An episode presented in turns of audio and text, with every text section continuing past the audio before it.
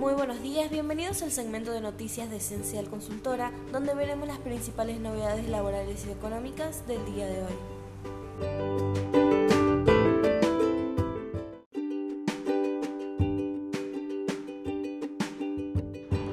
Guzmán avanza hacia un nuevo acuerdo posible con el FMI para frenar una crisis con el dólar. ¿Qué fecha maneja? Llegar a marzo con el acuerdo posible es el objetivo que se puso la Casa Rosada luego de las tensiones de las últimas jornadas y que quedaron en evidencia la semana pasada en la conferencia de Alberto Fernández y Martín Guzmán, junto a gobernadores. La idea central es evitar retrasos en los pagos que provoquen más tensiones y volatilidad en el mercado cambiario. Así lo hicieron saber funcionarios de economía y también algunos protagonistas claves de la administración como Axel Kisilov y el jefe de gabinete Juan Mansur. Kisilov había quedado en el centro de las miradas luego del acto en la Casa de Gobierno, luego de la sugerencia que le hizo a Guzmán para replantear la estrategia de negociación con el Fondo Monetario. Fuera de ese ámbito, y probablemente consistente a la fuerza de sus palabras en aquel acto oficial, el gobernador de la provincia de Buenos Aires salió a poner paños fríos en distintos contactos oficiales que mantuvo justo antes del último fin de semana fuera de la Casa Rosada, aseguraron a IP Profesional que no habrá retraso en los pagos de los próximos compromisos y mucho menos un default. En las últimas horas, el propio presidente sumó presión a las negociaciones. Lo que queda hacer el Fondo Monetario una vez más es imponernos un programa y ahí no estamos de acuerdo, enfatizó en declaraciones radiales. Argentina está absolutamente impedida de afrontar ese pago. Nadie piensa seriamente en el mundo que Argentina puede pagar. Entre capital e intereses, 19 mil millones de dólares este año. Incluso fue más allá de sus críticas e involucró a los Estados Unidos. Hasta acá no tuvo una posición clara sobre el programa argentino porque el programa no fue puesto a consideración en el directorio en su plenitud. Lo que sí sé es que el préstamo que le dieron a Argentina fue político y que tuvo como único propósito sostener a Macri, remarcó el presidente.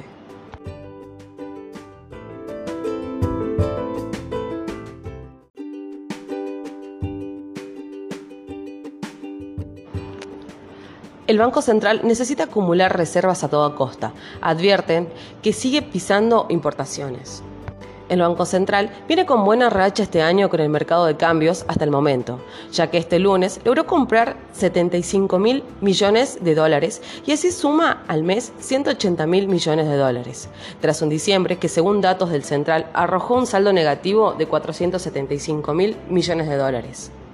Esto se dio en un año que fue récord en importaciones de bienes intermedios para la industria, con un volumen superior a 25 mil millones de dólares, lo que es el 50% más que en 2019 y un volumen de 7.200 millones de dólares para los bienes finales, lo que es bueno para la recuperación industrial y de la actividad económica, pero perjudicial para las reservas del central.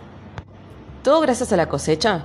Con esos antecedentes en mente, el economista jefe de Fundación Investigaciones para el Desarrollo, Nicolás Ceolla, explica que la recompra de dólares del Banco Central es algo positivo y asegura que se debe a que están entrando los dólares del trigo en un año en el que se espera un ingreso de divisas de hasta el 30% mayor que la cosecha pasada gracias a los buenos rindes que se observan a la suba de precios asegura que según declaraciones juradas de venta de granos del Ministerio de Agricultura, ya se declaró a exportar todo el saldo de trigo de la campaña 2021-2022.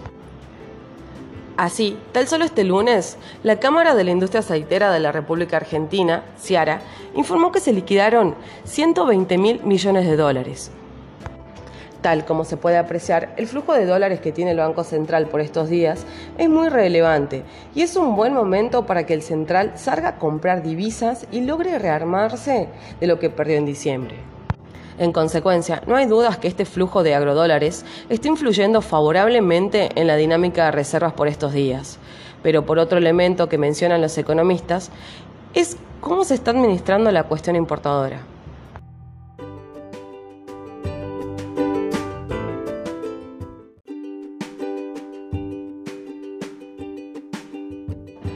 ¿Qué modelo laboral ganará? Crece la puja entre empleados y jefes por ir a la oficina versus home office. Hoy más que nunca, la gente va a sus lugares de trabajo a vivir experiencias, y parte del desafío que tienen las empresas es generar movilidad y buenos momentos entre las dos elecciones que hacen los talentos. Están los que se abrazan al home office y aquellos que hacen todo por volver a la oficina, asegura Clia Shop.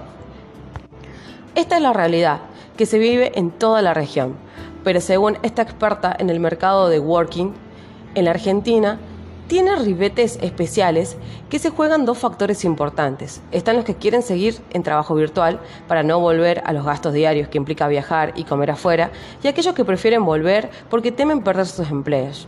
Lo difícil es mantener a la gente motivada. Muchos están golpeados por la realidad que tuvieron que atravesar. En este escenario, desde WeWork aseguran que crecen cada día las consultas. Tenemos más movimientos de gente que antes de la pandemia. Muchos buscan desarrollar acciones para atraer la gente nuevamente a la oficina, explica la directiva, poniendo en relieve que a muchos le está costando romper la inercia de la rutina del último año y medio. La apuesta de esta empresa es que este año lleguen a estar completos todos los días. En 2021 creció un 350% el tránsito de personas por nuestros espacios. Hoy en la Argentina estamos con una ocupación del 50% y es el país que más bajo tiene el porcentaje en Colombia sube al 80% y en México ya se supera el 70%. Lo que ellos quieren. Lo cierto es que por momentos parece haber una puja de intereses entre empleados y empresarios. Pero ¿qué está en juego? Por un lado, poder equilibrar el tiempo dedicado al trabajo y a los temas personales, y por otro lado, buscar la manera de optimizar los gastos, mientras que se intenta no perder la conexión con la cultura de la organización. Lo cierto es que pese a lo que se habla sobre el modelo híbrido de trabajo, las opiniones y las ganas siguen divididas. Según una encuesta realizada por ADECO, el 51% de los empleadores aseguró que volverán todos en tiempo completo a las oficinas, mientras que el 46% mantendrá el poder combinado días con encuentros presenciales y algunos de trabajo remoto. Solo el 3% sostiene que mantendrá el formato exclusivamente remoto. ¿Y los empleados qué quieren? El 46% sigue sosteniendo que volverá solo en formato híbrido. El 31% sostiene que sí quieren volver y el 14% que no quieren. Estos primeros resultados señalan que existe un porcentaje de empleados que aunque no quiera volver a la oficina o le dé lo mismo, deberá hacerlo igual. Entonces, ante esta situación, si de esta empresa toman una decisión y los empleados no están de acuerdo, ¿qué sucederá? el 58% afirma que se los incentivará a que vuelvan y el 31% sostiene que aquellos que no vuelvan serán desafectados y un 11% dice que se respetará la decisión de cada empleado.